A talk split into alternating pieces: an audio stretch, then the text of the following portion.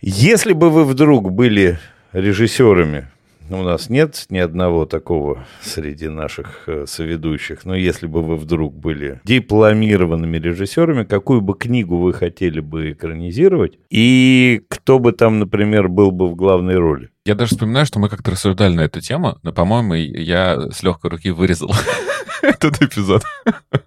Чуть ли не в первом каком-то выпуске. Потому что я точно помню, что я говорил про камеру обскура Набокова, а, и потом мы даже увидели, что снимается с, с, с Аней Тейлор-Джонс в главной это, роли. Это, это чуть-чуть другое. Это мы говорили о том, что бы мы хотели, чтобы кто-то экранизировал. Я понимаю, да, книга, которую ты хотел бы посмотреть на экране. Я просто потому, что мы немножко обсуждали. И сегодня, когда ты, Андрюх, объявил эту тему, я стал думать, а вот мы недавно еще писали с вами, да, вот подборку про экранизации по книгам лауреатам Букеровской премии. Я вот, например, не очень хочу смотреть «Дети полуночи», потому что я так сильно люблю эту книгу, и я очень боюсь, что как бы кто-то ее испортит. И я к тому, что я бы не хотел экранизировать свои любимые книги, дабы не попортить их.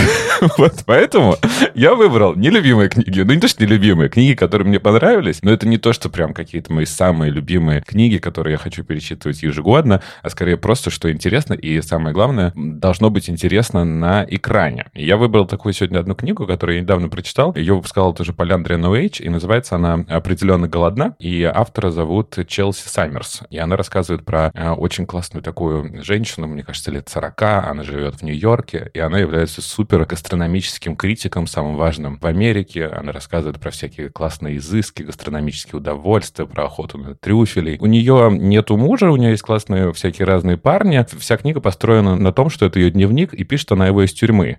И, и достаточно быстро мы понимаем, что она находится в тюрьме, потому что ей не хватило немножко кулинарных изысков, и вот она решила немножко попробовать на вкус своих бойфрендов.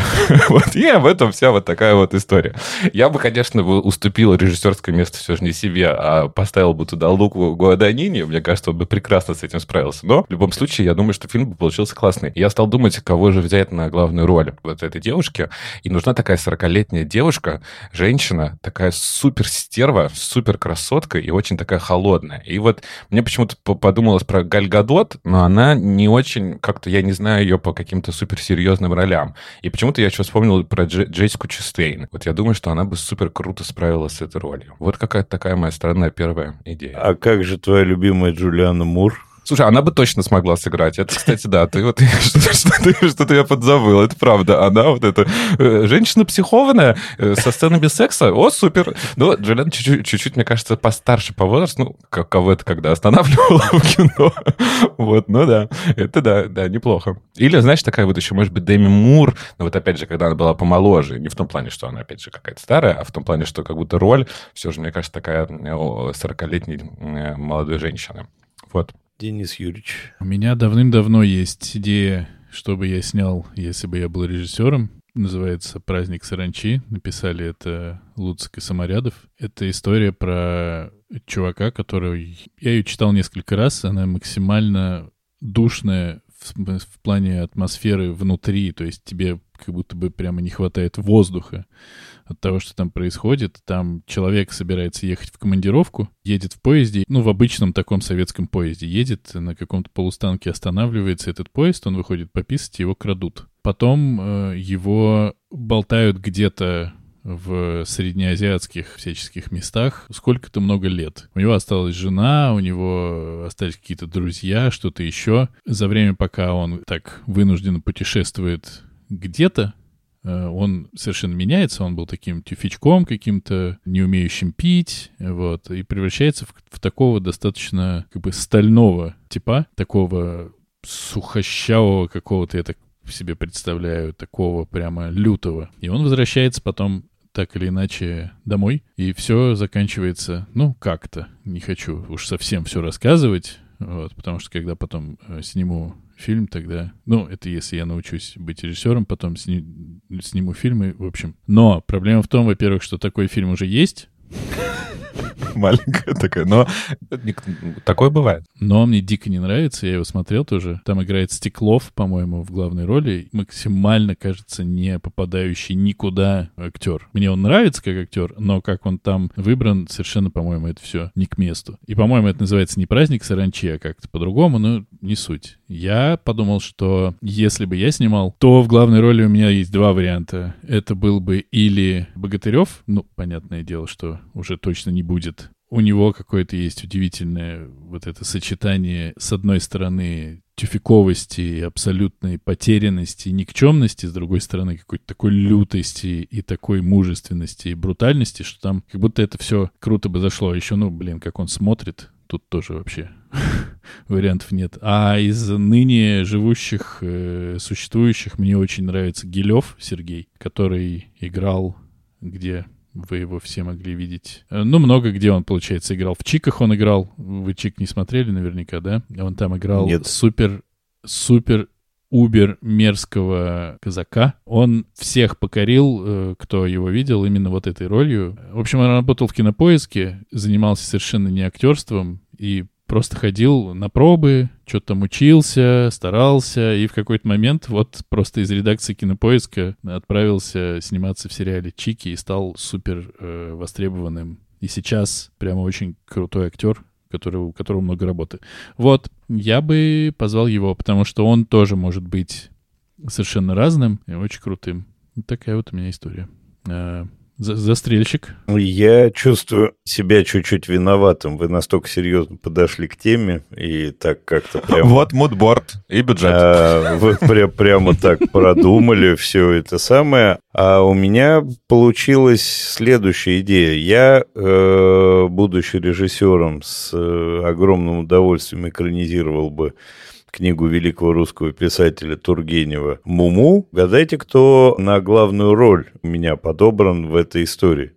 Ты про собаку? Нет, там Герасим все-таки поважнее. У Муму там такая проходная история. Ирина Зеленая. Нет, Харрисон Форд. И я думаю, что это был бы пик карьеры. Ему не надо ничего говорить. У него Сиди, сидишь себе. совершенно великолепное для этого лицо, совершенно одинаковое глухонемое лицо. И это могло бы быть вполне хорошо. Ну, а барыню играла бы Тильда Свинтон, да, очевидно? В твоей вселенной. Нет, а- она бы играла собаку. Вот. Андрю, Ну, я, я, конечно, ожидал ремейк «Крестного отца» там с Никитой Сергеевичем в главной роли, но ты удивил. Вот. Так что мне даже, не, да- даже неловко на вашем А фоне. концовка, а концовка была бы, чтобы тебе было приятно смотреть, да, что утопили собаку, и лодка перевернулась, и он сам утоп еще, да? Все Да, довольны. а, а собака выжила. А снимает все Кауфман, все, все правильно. На снимает кладбище домашних животных. И она возвращается. О, вот, замечательно. Мне кажется, что на этом можно заканчивать. Два серьезных и один дебил. Получился неплохой разгон. Подкаст экранизировано. Слушайте, я думаю, что это как э, есть такое, знаете, по- понятие elevator speech, когда тебе надо там за минуту, да, успеть э, продать какую-то свою идею. Я думаю, что ну, сегодня, ну, как минимум одна точно должна найти своего продюсера и покупателя.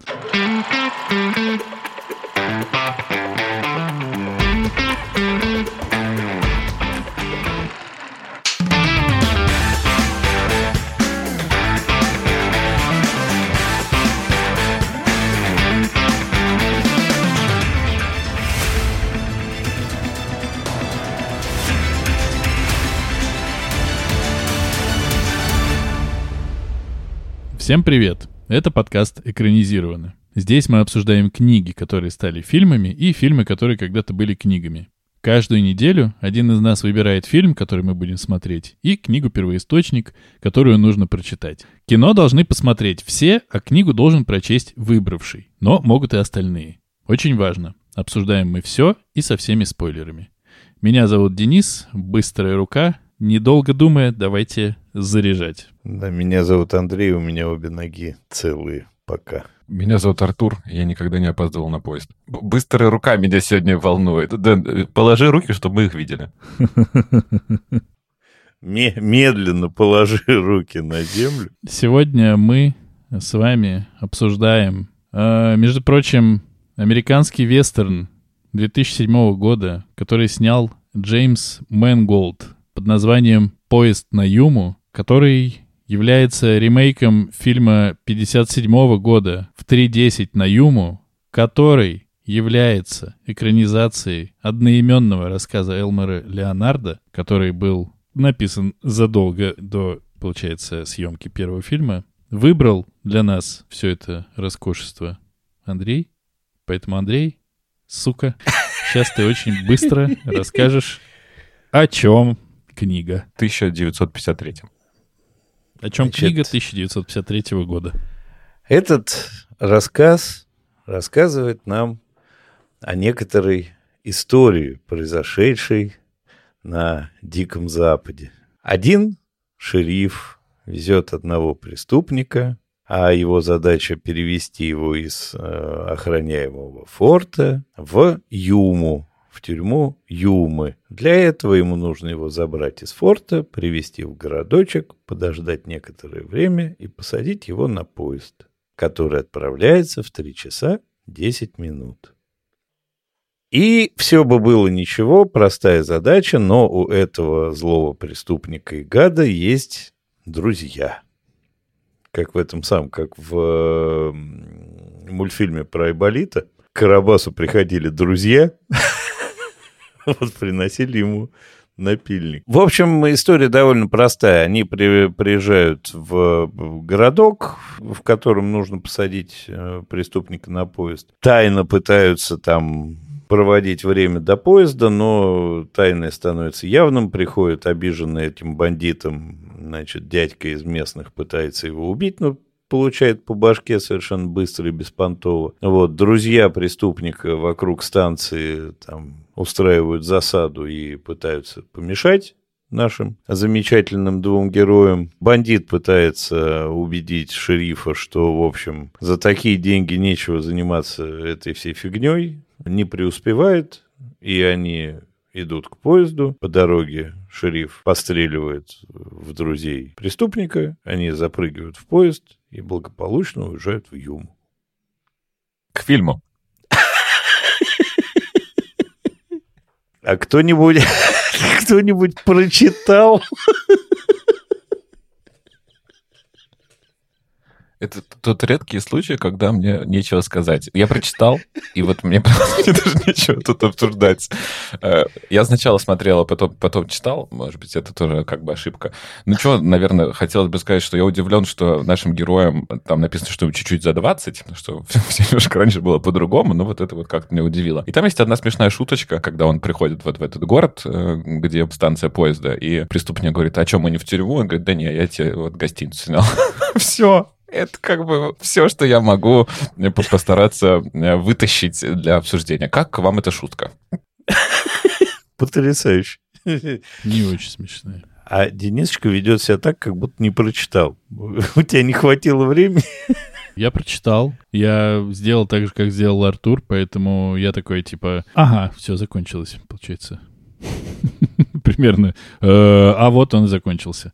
Ну, мне бросилось в глаза, и на самом деле косяк мой в том, что, может быть, это вы э, как-то это по-другому сделали, может быть, нет, но просто Элмар Леонард, он же, я так понимаю, прям много написал вестернов и всего прочего, и это прям в какой-то момент стало его работой-работой. Я смотрел маленькое с ним интервью, он написал э, поезд на Юму, и редактор ему сказал, может быть, ты чуть побольше напишешь. Ну, хотя бы ты опишешь поезд, я не знаю, какую-то атмосферу дашь. Он такой, ну, хрен с тобой, ладно. В целом, Ему, я так понимаю, хватило всего, что он сказал изначально. Мы читаем уже более расширенную версию. Но изначально ему хватило, что они приехали, посидели. Там мне больше другая шутка понравилась, которая еще и в фильме сохранилась, что типа, что мне ему сказать? Скажи, что ты будешь ему письма писать. Это смешно. И сели потом в поезд, бегом побежали и э, успели сесть в поезд. Мне понравилось, что из этого рассказа, если люди, которые снимали фильмы, если они руководствовались вообще как бы подходом к вестернам и всему прочему, мне очень понравилась вроде как такая детализация всего именно быта. То есть как будто бы, а может быть, конечно, это связано с тем, что я смотрел фильм и, ну, немножко это все смешалось в голове, но как будто бы там прямо кусочек вот вот этот, вот этот случай, как будто бы ты реально можешь себе представить, что произошел тогда. При этом еще, что мне понравилось, что там история не про бравых парней ни, ни с какой стороны, а с одной стороны, это грязные какие-то типы, которые приехали вытаскивать своего. А с другой стороны, это помощник маршала, он даже не шериф, он просто, ну, наемник, который когда-нибудь Господь, Господь Иисус Христос будет зарабатывать 200 долларов. Как слепок времени, как э, история про то, что там, в общем-то, все в говне, никаких нету перспектив ни у кого на самом деле, ни у этого Кида, ни у помощника маршала, ни у кого. И за что они борются, это тоже очень прикольно, что там нету вот этого хороший против плохого. Там, ну, какой-то против какого-то, да, нам понятно, что этот убийца там и грабитель, но в целом очень как будто бы передается ощущение, я сейчас не накручиваю тайминг, честное слово, передается ощущение, что эти типы ну, могут в любую секунду быть поменены местами, и все. И ничего не поменяется. И это как-то дико тоскливо. Вот это вот ощущение, потому что я очень мало смотрел вестернов, читал только Луиса Ламура, и хрен помню, что там вообще происходит. Но ощущение вот это, что это сраная деревня на чужой территории. Они ездят по говну, в постоянной пыли, все какие-то ободранные, все какие-то немытые, нечесанные. И все это так тоскливо. И вот это вот я заметил. Вот у нас в чатике спрашивают, э, почему его не пристрелили раньше, э, когда он вышел из отеля, и зачем было делать засаду. А мне кажется, это как раз э, более похоже на правду, что, в общем, приезжать в город и всех пытаться убивать, это, в общем, такое себе мероприятие. Можно и пулю получить там от граждан так-то. Скорее всего, какие-то правила и нормы все равно были. Но я восхищаюсь Денисом Юрьевичем. Сразу видно, кто у нас великолепный спец по рассказам, потому что из того, что мы прочитали, вытащить столько мудрых ощущений и вот этих вот среза времени и так далее. Мессир восхищения, королева восхищения. Все прямо очень круто. Спасибо тебе большое. Мне нечего добавить ни одного словечечка. А вот теперь к фильму, я так понимаю.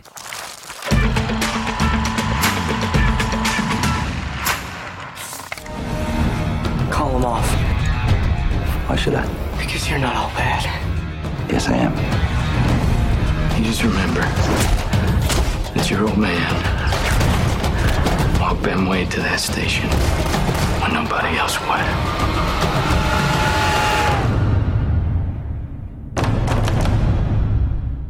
Все по рассказам. Точка.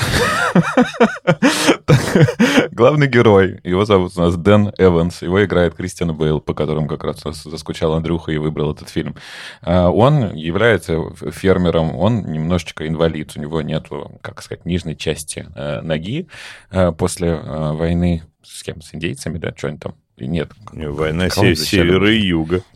Да, да война войны. севера. Да, гражданской войны, точно, точно. Вот. Он живет, эм, пытается вести какую-то спокойную фермерскую такую жизнь. Э, у него есть э, прекрасная молодая жена, двое сыновей. Э, один из сыновей как раз болен астмой, и он очень переживает по этому поводу. Через его владения хотят пустить поезд, но он отказывается продавать свою землю, потому что он очень такой весь гордый. И э, из-за того, что он весь такой гордый, а погода была фиговая, была засуха, у него не было никакого урожая, э, он находится в долгах, и фильм как раз начинается с того, что как те чуваки, которые дали ему денег взаймы, э, приезжают, сжигают у него сарай, как бы намекают на то, что пора побыстрее бы отдавать деньги, иначе сожжем и твой дом. Дальше мы видим следующие сцены, как есть великий Бен Уэйт, которого играет Рассел Кроу. Это такой э, супер головорез, главный бандит местный, у которого больше 20 налетов э, и ограблений.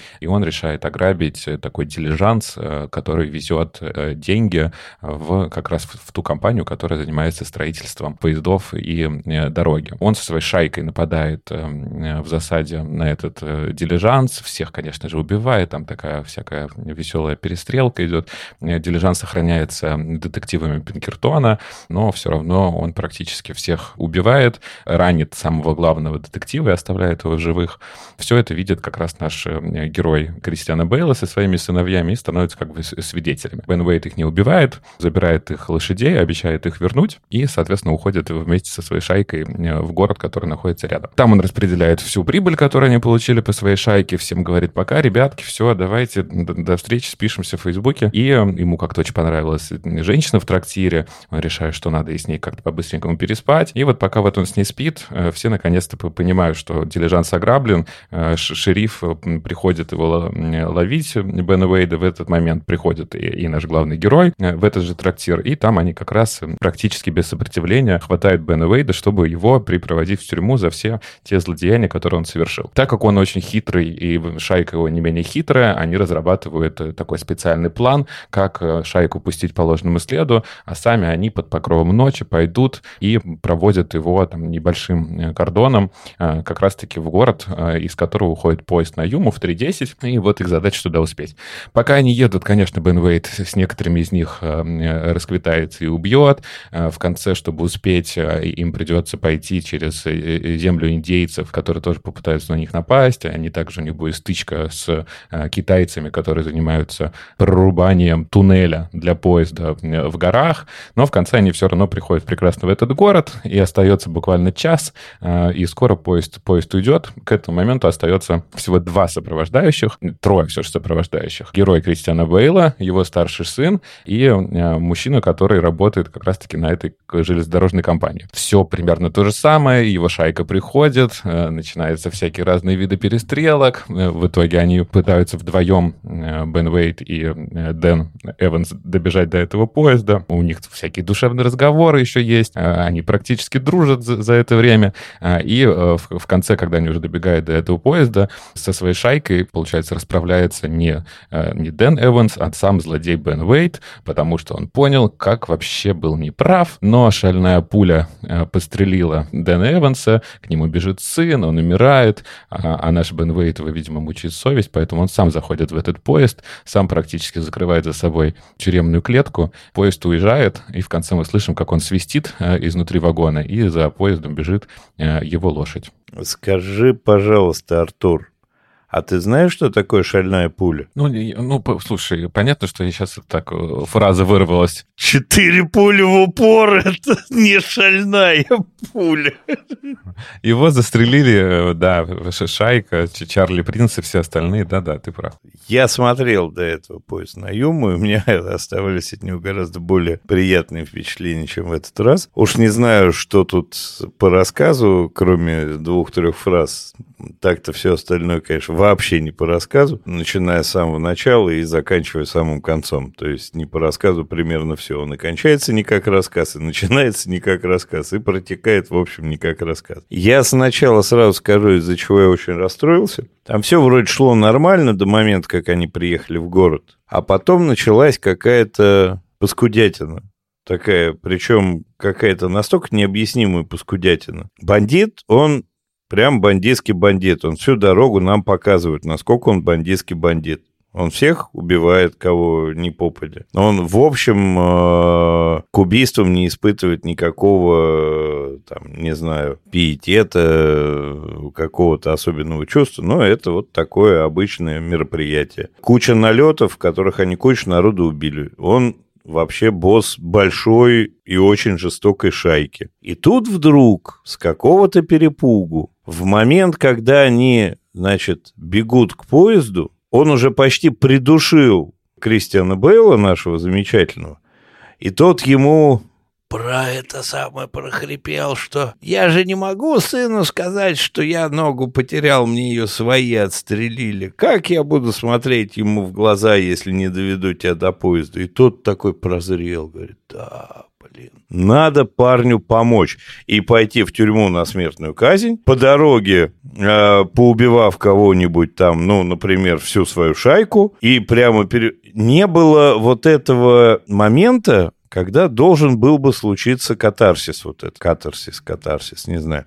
Неоткуда было всему этому взяться, на мой взгляд, вот вообще. То есть ему очеловечиться было не с чего. И с чего бы вдруг ему так полюбить э, Кристиана Бейла, если у них нету просто там э, в Калифорнии соседних домов рядом. Я другого просто ни, ничего не знаю. Вот это настолько нереально невозможно и неправда, что меня это так расстроило. Я досмотрел фильм, сел расстроенный и сидел до самого подкаста, ждал вас, почти плакал.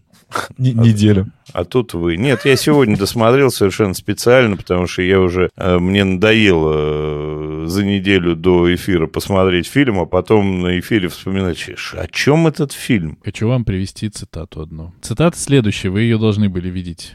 Великий фильм 1957 года режиссера Делмера Дэвиса с Ван Хефлингом и Гленном Фордом был снят именно по этому рассказу Элмора Леонардо. Одноименная глянцевая поделка 2007 года с Расселом Кроу рассмотрение, как и внимание, не заслуживает вообще. Это я не очень понимаю, кто это написал. Наверное, это написал переводчик э, рассказа. Очень э, классно писать такие аннотации к рассказам. Вообще профессионально и супер круто. А, я в восторге от этого фильма полном. У меня просто не хватало времени его в какой-то момент посмотреть. Опять не хватало. Ну, типа, я вот такой, блин, блин, блин, блин, не успеваю, не успеваю, не успеваю, не успеваю. Мне очень понравилось, что в какой-то веке ожил Кристиан Бейл. Понравилось. Я всю дорогу, правда, думал, что Кристиан Бейл мог бы сыграть э, как раз-таки злодеянца, а Рассел Кроу мог бы сыграть вот этого ранчера. Мне понравилось, ну, тупо все. Я очень мало смотрел вестернов, я об этом говорил. Я некоторые кадры просто пересматривал заново, потому что здесь как будто бы мне додали то, что не додали в э, славно обсужденном нами с Артуром э, во «Власти пса», где тоже вроде сеттинг вестерна, но самого вестерна как бы и нет, вот. А здесь есть все. Какие красивые кадры, когда они все скачут с каких-то гор по каким-то там степям, вот эти лошади, все это в пыли, какие они все фактурные, какие они все классные, при этом не то чтобы супер какие-то красивые. Я не говорю сейчас, что э, когда я был на Диком Западе, помню, было точно так же, но атмосфера вот всего, что там есть, меня просто заворожила какие вилки, какие... Ну, то есть художка прекрасная, операторская работа прекрасная. Как эти двое там выглядят, да я просто в восторге. Сколько там понатыкано еще более или менее заметных и незаметных актеров, которые появляются, чтобы их кто-нибудь грохнул. Это тоже чудо, что такое. Ощущение, что здесь есть какие-то супер крутые ганфайтеры, как это было у Луиса Ламура, который вот один перестреляет всех нету. При этом вот эта тема, когда банда приезжает в город и объявляет, что каждому даст по 200 баксов за помощь во всеуслышание, да, то есть и, и наш это слышит, это страшно. Ты понимаешь, что им жопа. При этом я, конечно же, понимаю, что концовку они просто слили. Ну, и такие, типа, а чё бы ему, вот, чё бы им не добежать? Ну, вот, в принципе, все было классно, все двигалось очень как будто бы клево, но концовку слили.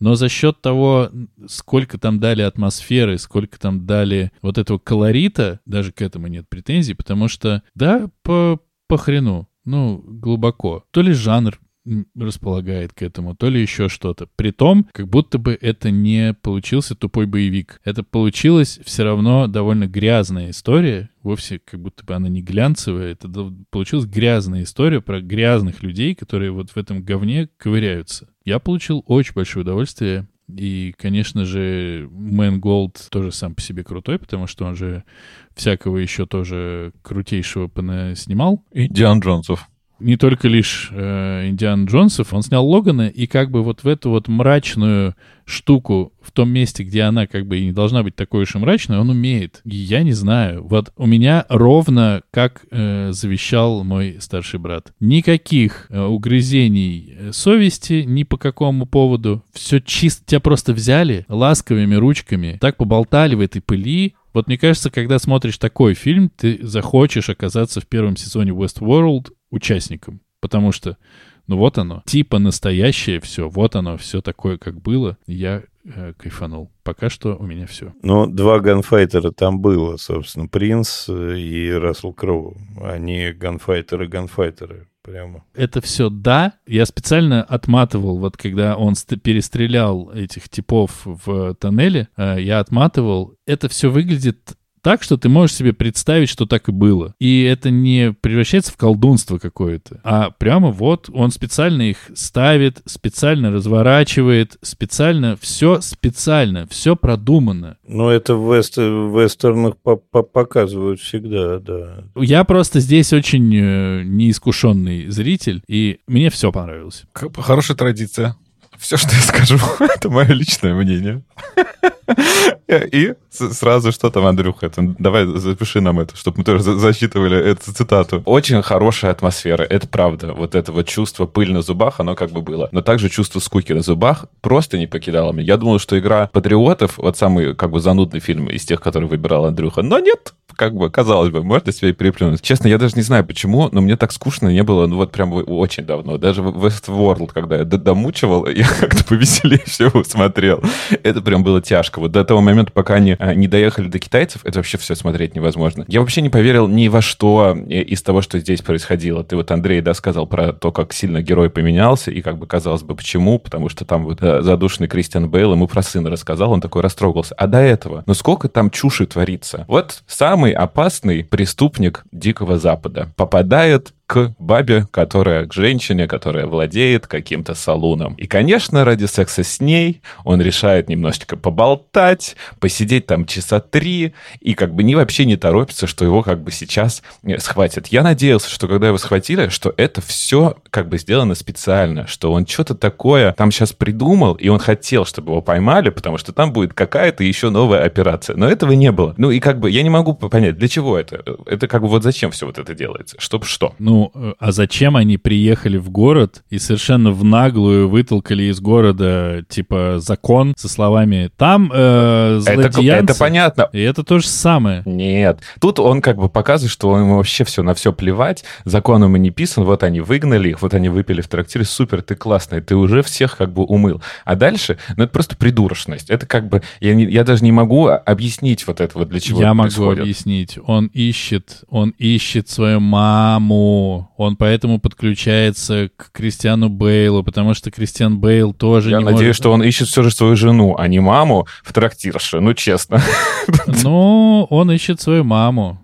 Сорян. Ну, ладно, мамонтенок, ладно, такой добрый мамонтенок. Вот, про мискаст ты уже сказал. Я, на мой взгляд, как бы Рассел Кроу вообще не подходит. Понятно, что он, наверное, подходит к вот тому твисту, который в конце нас ждет, но, на мой взгляд, он вообще как бы не подходит на преступника, да, может быть, доброго, как такой немножко. Он охеренный преступник. Я, я говорю, что это мискаст, но ты, ты немножко уже э, упоминал об этом. Я бы тоже их скорее поменял. Потом, например, следующая сцена. Вот он сидит такой э, на, в окне уже в этой гостинице, Э, да, там классная шутка про письма, и ему Чарли Принц кидает э, шляпу. Я думаю, господи, ну там, наверное, запасные ключи сейчас будут от наручников. Хер там, просто шляпу он его кинул. Или, например, я очень надеялся, что сын ночью попытается освободить все же Рассела Кроу, ну, чтобы хоть какая-то, какой-то был твист. Не, ничего он как бы не, не, не пытался им. А вообще вот это вот, э, вот эта вся шерифская затея. Мы сейчас двух самоубийц отправим в другое место, да, чтобы все шайка поехала туда. Окей, супер, это вы классно вообще придумали, чтобы увести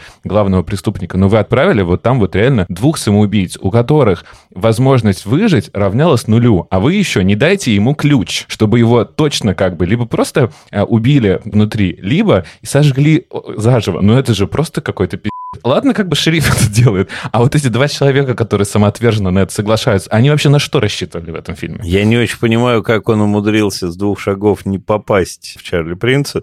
Он в него выстрелил, и не попал. А это придурки. Я не знаю, они придурки, видимо, поэтому стрелять не умели. Раз на это согласились, то, наверное, и как бы, а что бы им хорошо уметь стрелять? Нет у меня как бы тут, тут, тут ответа на это. Следующая моя претензия, последняя. Я, я могу перечислять очень много. Коровы как же ж вообще ж сценарист вообще придумал ход с коровами, что, говорит, а мне его маловато, я его дважды сделаю в этом фильме. Один раз вы же не поняли, что с помощью коров можно остановить дилижанс. С помощью коров еще можно спрятаться от преступников, потому что корова по 2 бакса стоит, мы это тоже выясняли. Там вот какая-то фиксация, э, фиксация на коровах, очевидно, есть. Короче, я это, считаю, что Это просто... как раз могло замыкать и связывать начало фильма А, кольцевая композиция. А, вот оно что. Блин, Спасибо, я прям, Андрей.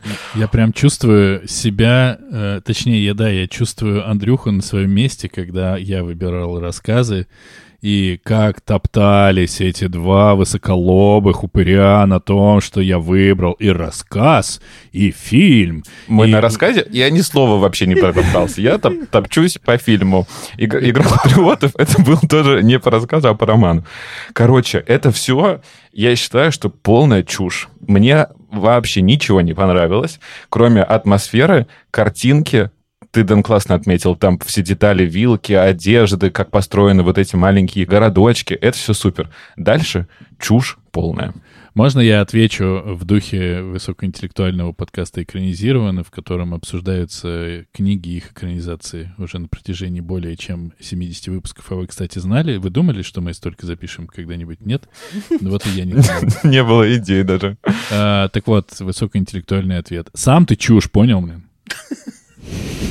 Но, скорее всего, у тебя такое восприятие, потому что у тебя нету насмотренности, Сердца. начитанности. Сердца у тебя давно нету, тебе главное, чтобы детей мучили, это мы знаем. Вероятнее всего, с точки зрения достоверности и поступков частично, не вот далеко не всех, но и вот этих всех ходов, это вполне могло бы быть на самом деле. Так-то вот как это не смешно звучит. Но вот не мог э, перековаться преступник, и не могли, конечно, два чувака, которые живут на Диком Западе и их отправляют, значит, отвлечь погоню, не иметь при себе ружья, пистолета, э, осторожности и всего чего угодно, чтобы так просто побежать и подставиться. А, а еще, простите, а еще, вот они, значит, говорят, мы, черт, успеем вообще, не факт, что успеем к этому поезду, поезду. Но как только они вышли из дома, тут же они на привал ложатся. Вы что, устали уже как бы? Ну вот это происходит тут же. А потом они такие, блин, мы, кстати, не рассчитали. Мы вообще ни черта не успеваем в этот город. Поезд уйдет, следующий через три месяца нам придется идти через индейцев. Туда, конечно, лучше не ходить в эту вот секунду. Вы вообще... А почему вы, блин, сидели на ночевках своих пять раз за этот, за этот перегон? Ну, я прям очень зол. Ну, я, может быть, оно так и было, но это как бы тогда... Ну, как, я не знаю. На мой взгляд, это дыры какие-то сценарные. По поводу перековки бандита и всего прочего. Ну, с одной стороны, безусловно, мы не верим в перековку в такую вот. Как мне кажется, этой перековки, конечно, никакой не было. И как Что мне кажется, перековка? Я никак не понимаю. ну, что вот он был плохой, а стал хороший. Мне кажется, что это как раз-таки пик его убер и мыслей только о себе. Он решает, что ему все это нахрен не нужно он решает в каких-то там своих э, рассуждениях, что есть настоящие люди, вот которые что-то готовы делать ради э, какой-то цели. Кристиана Бейла не показывают Суперменом. Э, его показывают чуваком, который просто изо всех сил пытается хоть как-то заработать. Перепродается по много раз за фильм. Это не герой. Это очень клево. И мне кажется, что когда мы слышим, что он просто на самом деле, он не может своему сыну сказать, ну типа, ну что я за мужик? Я своему сыну скажу, что мне в жопу стреляли и в ногу попали. Свои. Но это что вообще? Рассел Кроу понимает, что ни он никогда не будет таким человеком, ни банда его никогда не станет такими людьми. И, что, и он видит, что они просто загнали Кристиана Бейла и убили. И мне кажется, что Конечно же, он не исправляется. И мне кажется, что лошадь он свою вы, вызывает, ровно понимая, что он с этого поезда сойдет, а не потому, что он такой стал сентиментальный и мелодраматичный и будет смотреть в окошко, как лошадка будет рядом скакать всю дорогу. И эта тема мне понравилась очень. А, лошадку позвал с поезда сойдет, он зашел в поезд, чтобы продемонстрировать, что задание выполнено, он в поезде. Все. Конечно. И там середина конечно. идет. Но никогда никакую свою команду он бы не убил,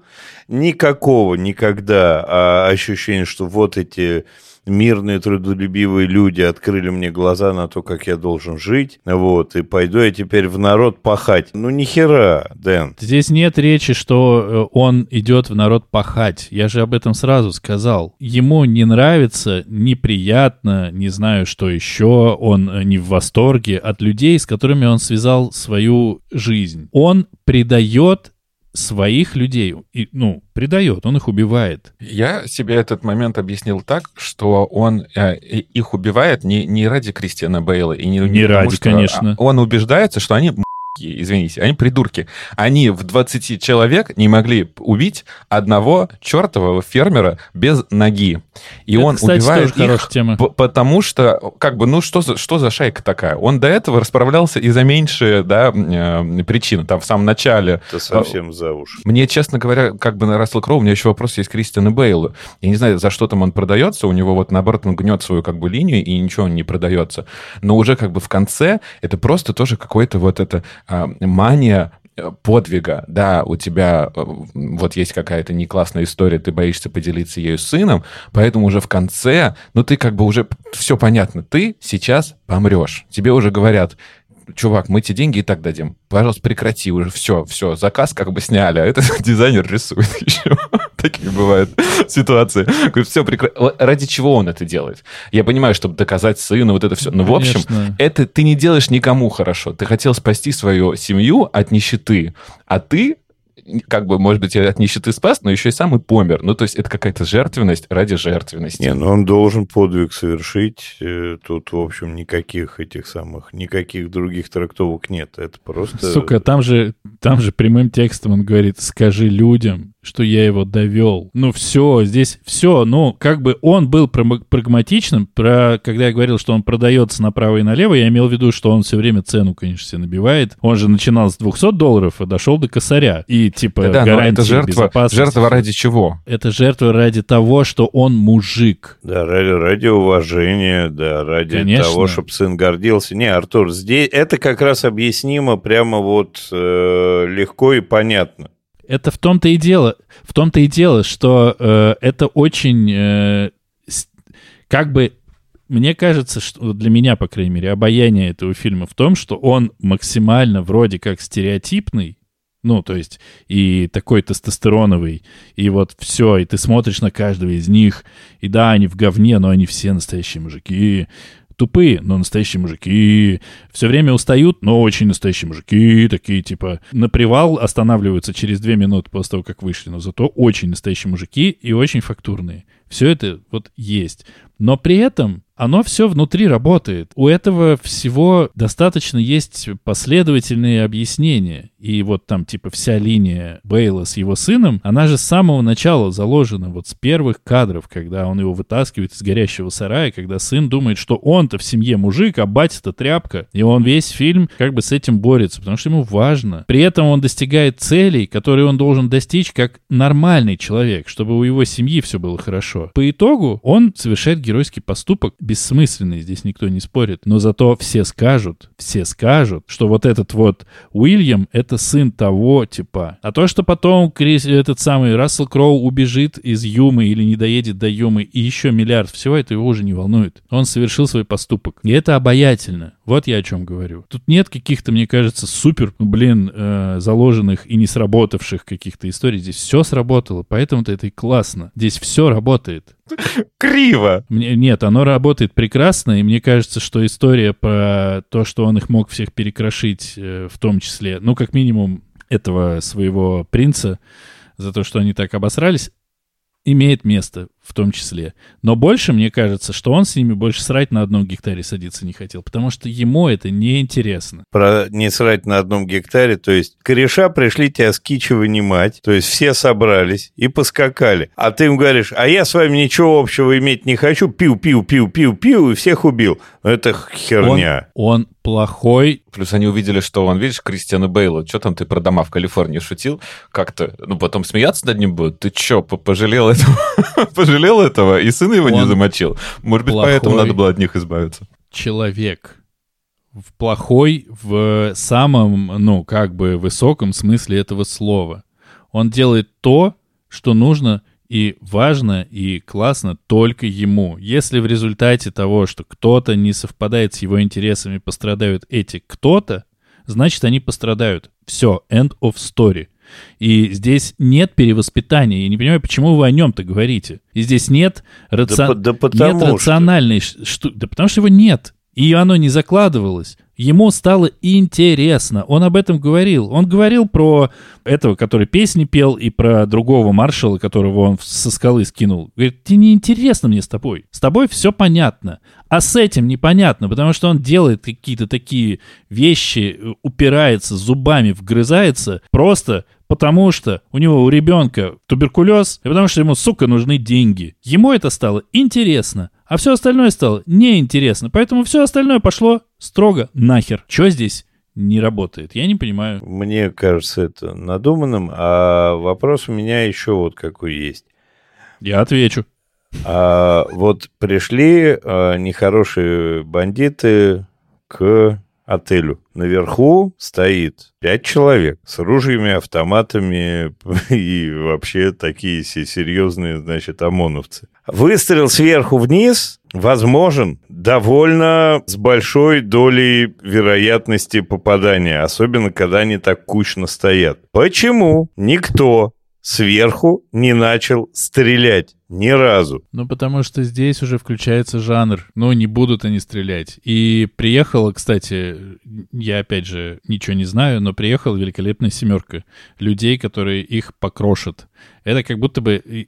Типа, помните там, когда сынок смотрел, сколько их скачет? Семь или восемь? Все-таки семь. Но мне кажется, это жанр. Нет э, рационального объяснения очень многим вещам, конечно же. Когда кидают шляпу Рассела Кроу, туда можно было пулемет положить, чтобы он пулеметом всех перестрелял. Не сделали, потому что они настолько, мне кажется, подавляют и, и как бы доминируют тем, что они очень злые и очень страшные, очень суровые бандосы, что людям реально страшно с ними завязываться в открытую. Вот. Ну и вторая абсолютно нереальная история. Значит, шериф, который от городка приходит помогать, говорит, у нас здесь в городе порядок и закон. При всем при этом, когда кричат, что вот 200 долларов за каждого убитого, прямо толпа бежит всех убивать. Это, конечно, херня полнейшая, потому что никакая толпа в городе, который живет какое-то длительное время вместе, никуда не побежит. Ну, блин, это другой уровень общежития. А там получается, что это какой-то этот самый городок совершенно, совершеннейшего сброда, так что этого не могло быть. В это легко могу поверить, и во все гнилое в людях. И опять же, это город, в котором есть станция возможно, половина этих людей вообще к этому городу не имеет никакого отношения. И 200 долларов нам объясняется о том, что корова стоит 2 бакса, он зарабатывает в день, сколько он говорил, 4, я не помню, 2,50.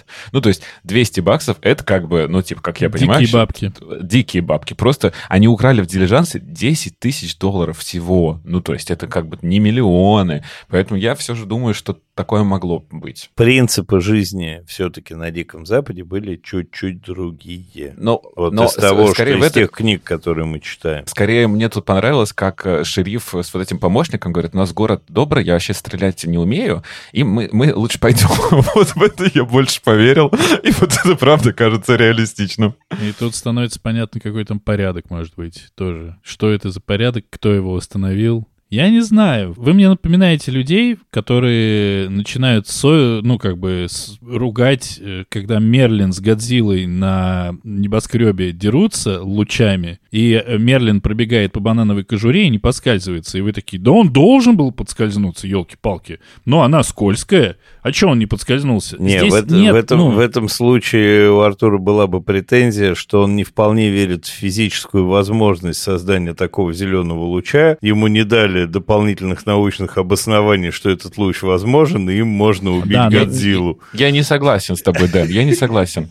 Как бы, да, может быть, есть э, какие-то приметы жанра, там, про шляпу, про их разговоры, про то, что он поверил, стал добрый. Я к этому, ну, как бы, что-то к этому я вообще части не придирался, а к чему-то, может быть, зря. Но все остальное, на мой взгляд, можно было бы исправить, оставив все то же самое. Вот это все их, его жертвенность, его изменения и то, что он пощадил его, но вот эти другие штуки про там привалы, про двух самоубийц в карете, в другой, которые уехали, это можно было бы исправить. Но самоубийцы — это вопрос, конечно. И вообще Бейла можно было и не убивать сделать. Ну нет, это вообще... Я, я надеялся, что сын его сделает. Ну, хоть что-то нам произойдет, но нет. Нет, сын — это не из этого фильма. Убийство сыном — Уже обсудили. Да. Ну хорошо, я рад. Единодушно можем к рекомендациям.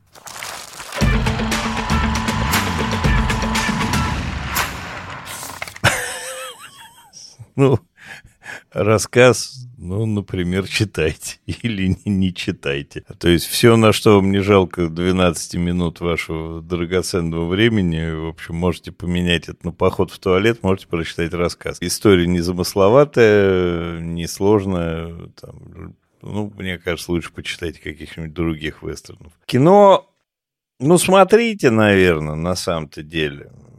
Смотрите, с точки зрения атмосферы я согласен, с точки зрения сюжета, ну, судя по всему, его можно смотреть и как Дэн, и как я в первый раз. Вот. Не смотрите этот фильм как Артур и как я в этот раз. Смотрите его как Дэн, и вы получите огромное удовольствие на мой взгляд, лучше сходите в туалет э, и фильм не смотрите. Э, рассказ тоже можно как бы не читать. Если любятся э, вам вестерны, на мой взгляд, есть классные современные, например, «Братья Систерс» или баллада Бастера Скракса. Это как бы супер крутые вестерны, но с более цельными сценариями, на мой взгляд. Вот, поэтому моя антирекомендация сегодня. Читайте рассказ, смотрите кино, кайфуйте. Все четко, все зашибись. Вы кайфанете, если только не не кайфанете. Получается так.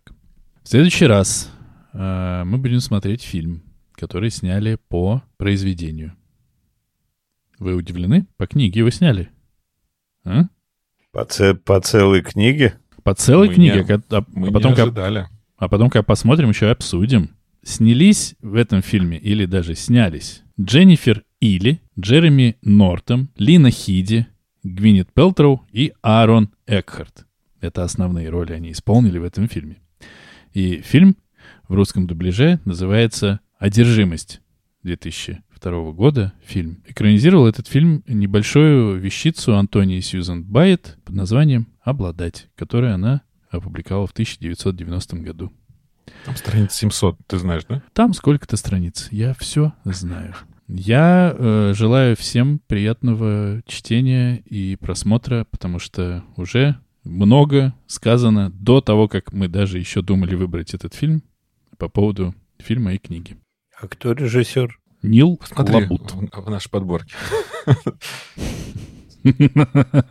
А я вынужден вам сказать, что слушать нас вы можете не только за бесплатно, но и за платно. Если вы придете на Boosty, вы сможете послушать э, в трех вариантах дополнительный контент. В первом во втором и в третьем. Да, в первом, во втором и в третьем. В первом варианте это дополнительные 10 минут, 10-15 э, минут трепа к нашему основному выпуску. Во втором варианте под названием «Тариф имени Харрисона Форда» вы получаете доступ к спин подкаста экранизированного, где мы обсуждаем фильмы, которые не являются экранизациями или являются экранизациями, или не являются фильмами, или не являются вообще чем-нибудь, что стоит обсуждать, но мы это смотрим и обсуждаем. А и третий максимальный тариф «Крестный отец» подкаста экранизированно позволяет вам участвовать как слушатель и писатель в чатик в записи а, регулярного выпуска, можно задавать вопросы, получать этот контент, соответственно, как минимум на неделю раньше, чем все остальные, и э, получать его без э, любых монтажных ухищрений Дениса Юрьевича, то есть гораздо интереснее, чем оно есть на самом деле, когда вы это слушаете в эфире. Да, не, не то, когда только он выгодно выглядит, но и мы все. А я напоминаю, что нас можно слушать на любой удобной подкаст-платформе. Подписывайтесь на нас в Apple подкастах, ставьте 5 звездочек, пишите свои комментарии. Находите нас в Яндекс Музыке и ставьте сердечко. Также нас можно слушать в YouTube, и мы ждем вас в наших группах в Телеграме и в Инстаграме, где мы обсуждаем много всего интересного. На этом все. Найдите себе фильм, который будет вас повышать уровень тестостерона, э, мускулистости и вообще брутальности. И посмотрите его. Это будет хорошо. Всем пока. Пока. Пока-пока. А у нас будет о чем с тобой, Денис Юрьевич, поговорить по поводу тестостерона. Он просмотром фильмов не повышается. Тут тупик.